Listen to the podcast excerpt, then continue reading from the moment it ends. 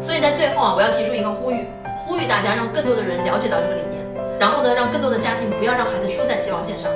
当我们提到起跑线这个词的时候呀，你会发现很多人过去是很反对的，你这个词说的不对，